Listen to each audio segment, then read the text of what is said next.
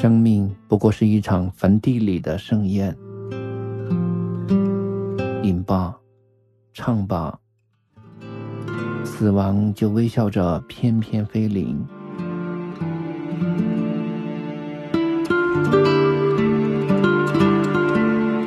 让青春的容颜在镜中老去，还有谁会想起那些最初的温柔和疼痛？成都，今夜请将我遗忘。四川方言版，作者慕容雪村，播讲梧桐。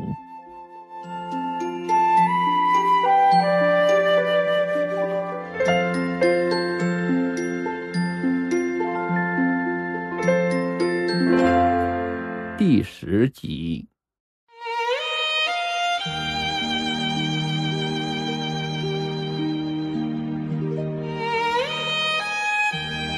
李亮的婚礼轰动了半个成都市。五一那天，二十辆油光锃亮的奔驰一字排开，从锦绣花园缓缓地开进滨江饭店。几个交警大队都打过招呼，所以一路上没得任何阻碍。我开到一辆三二零，走在最前面，心中哼着小曲儿，嘴上叼起中华，见红灯就闯，十足的恶少派头。李良神情严肃地坐到旁边，身上是三万多一套的杰尼亚西装，看起来牛逼闪闪的。我故意逗他，说：“李良，我的儿啊，今天给你娶媳妇儿，你咋个还板起个脸呢？”他不笑，一本正经地告诉我：“我咋个感觉有点害怕呢？”我说：“有啥子可怕的？”爷们又不会咬你，最多只是寒到你。他又气又笑，给了我一拳，然后仰面朝天，长叹了一声，显得很忧伤。作为李良纯情时代的见证人，我了解他的每一任女朋友，甚至他们的胸围尺码。不要瞎想，是李良告诉我的。大一下学期，他爱上体育系一位江苏姑娘。白姑娘长一张标准美女的脸，大眼红唇，皮肤白皙，鼻子挺拔，但身材实在太烂，膀子有我的小腿粗，膀大腰圆，虎背熊腰。江湖传闻，某年某月，她在食堂跟一个四眼猛男抢位，刚交手几个回合，猛男就力竭而倒，坐在地上咿咿呀呀的叫唤。抢中了吸星大法。这姑娘每天早上要长跑千米，势如万马奔腾，胸前两座雄伟建筑甩啊甩的，波涛汹涌，十分壮观。有一天熄灯后闲谈，我们宿舍老刘，山东来的陈超，手拍床沿，由衷的表达他对那个胸部的敬仰。俺的娘哎，那简直就是两座泰山！于是，泰山这名字不胫而走。我晓得李良爱泰山哪一点儿，但我相信，那绝对是真正的爱情。李亮每天都熄灯后才回来，不管我睡没睡，总要把我拉到水房背后，向我汇报一天的进度。他们啥时候拉的手，啥时候亲的嘴儿，李亮啥时候用手攀上泰山。我都了如指掌。那时候的李亮可真英俊啊，小脸红扑扑的，两眼明晃晃的，每天都写些“溯流而上，在河水中拥你入怀”之类的酸诗，令王大头十分不齿。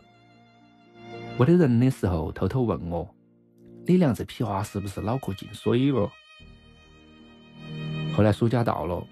泰山要回南京老家，我们一起去车站送他。他们两个眼泪汪汪的，执手相看，不停的抽鼻子。我在旁边想笑又不敢笑。货车开了，泰山在车里头悲伤的挥手。后面的事情哪个都没有想到。李亮突然像一只豹子一样窜了出去，跟到火车飞奔，一路陪到车窗，声嘶力竭的大喊：“小猪，我爱你，我爱你！”声音高亢洪亮，令万人侧目。在离我大约一百米远的地方，李良扑通一声摔倒。我几步跑过去，看见他一动不动地趴在地上，鲜血慢慢地从他头上流出来。把你的梦告诉一万个人，梦就会长出翅膀。这是李良写的诗，爱情。假期过后，他们很奇怪的就分开了。我问李良啥子原因，他啥子都不说，只是闷闷的抽烟。他后来的几任女朋友也是这个样子的，从认识到分手都没有超过三个月。我怀疑是李亮的性功能出了问题。有一天，我看书看到极晚，偷偷的爬上李亮的床前拿烟。他本来是面朝里头躺到的，听到声音后猛然转身，脸色煞白，惊慌失措的瞪到我。我敢断定，他是在自我解决。有一种人可以为了爱情放弃一切，比如李良。我对这种人又崇敬又鄙视，心情复杂。我一直都把爱情当成是玩具，哪个都不爱，或者说，我只爱自己。在任何时候，和泰山分手后，李良的精神状态极不稳定，常常会半夜里头失踪。我和王大头揣起刀到处找他，最后看见他坐在女生楼对面的小树林头，面朝泰山的窗户，嘴里头吹着不曾掉的口哨。我刚要喊他，被王大头一把拉住。这时候月光倾斜了一下，像水银般的洒满树林。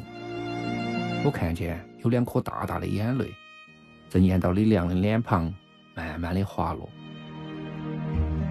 李亮肯定是在想念泰山。我踩到油门想，他现在混得比我好，会赚钱，有地位，懂所有的哲学问题，但在我心里。他仍然是那个多年以前那个羞答答的穿五块钱一件 T 恤衫的一年级大学生。为了让李良开心，我在婚礼上极尽搞笑之能事。我问叶梅：“你愿意接受李良做你的丈夫吗？”叶梅点头。我接着问：“你愿意……嗯，不管刮风下雨、霹雳闪电、冬暖夏凉，都爱护他、体谅他，跟他那个吗？”宾客们哄堂大笑，叶梅狠狠地瞪了我一眼，我心头一凉，想起了乐山那个狂乱的夜晚，半天说不出话来。新郎新娘过来敬酒，王大头往一只大碗上面垒了七八只盘子，非让叶梅给他报数，说一碗几盘子。叶梅嗫嚅了半天，说。一晚上，一晚上七盘子，满座都大笑。赵月趴在我怀头，笑得上气不接下气。我说：“嘿你们家李亮好厉害，一日千里，日久天长啊！”旁边的人更是笑得喘不过气来。也没呆了一下，突然端起桌上的酒杯，哗的一声泼到我脸上，冰凉的酒水缓缓地流过胸口。我抬起头来，看见王大头惊愕地张大了嘴。接下来的事情有点混乱，整个大厅头嗡嗡作响。赵月忙到帮我擦脸上的酒水，王大头噌的跳起来，叶梅满面通红的握到酒杯，李良似笑非笑的看到我，目光中似有深意。我舔了一下嘴唇，八百多一瓶的波特酒。醇和甘甜，稍微带一点酸。那天晚上哪个都没得心情闹洞房。王大头在话筒前结结巴巴的说了两句，婚礼草草收场。回家的路上，赵月眼望车外，一声不发。我故意把车开得很快，想逗他开口，但从上车到进家门，他始终没有正眼瞧我。我说你咋个了？他不说话，合衣躺在床上，用手指头一下一下的抠墙。我过去抱他，他无声的震开。我说：“你到底爪子了？倒是说话噻！”赵月阴阳怪气的说了声：“爪子了？跟你有啥子关系？”我气笑了，说：“关系大了，你是我老婆的。”他又来了一句：“你现在对别个的老婆更感兴趣啊？”我一下子急了，瞪到他：“你啥子意思？”赵月毫不畏惧地引导我的目光：“你说我啥子意思？”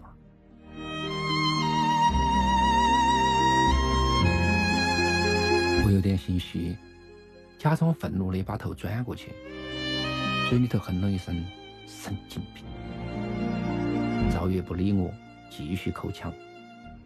我傻傻地坐到那儿，突然想起一件事，三步两步跑下楼，在院门口的公用电话间拨通了一个号码。话筒里面传来一个男人的声音，说：“你找谁？”我说：“我找赵月。”他愣了一下，问我：“你是哪个？”我说：“我是赵月的老公。”你又是哪个？他不说话。过了两三分钟，我听见话筒里面传来嘟嘟的声音，我把电话挂掉，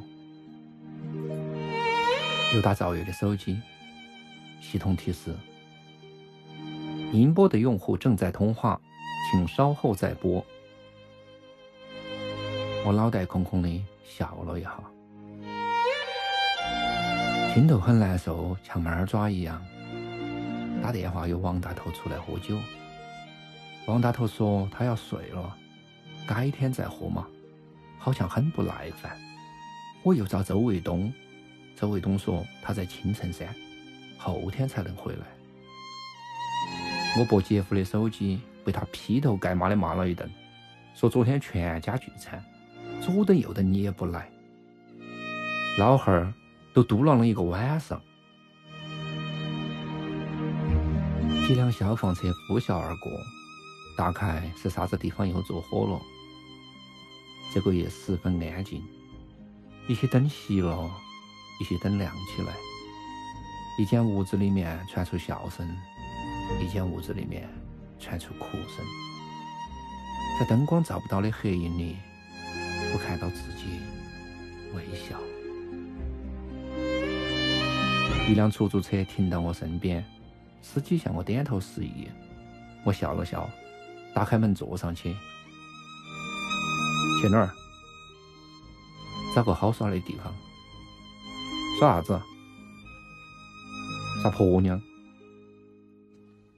他说：“去龙潭寺嘛，要五一条街，那儿的婆娘一群一群的，人又漂亮，价钱也便宜。”好，就去龙潭寺，要五一条街。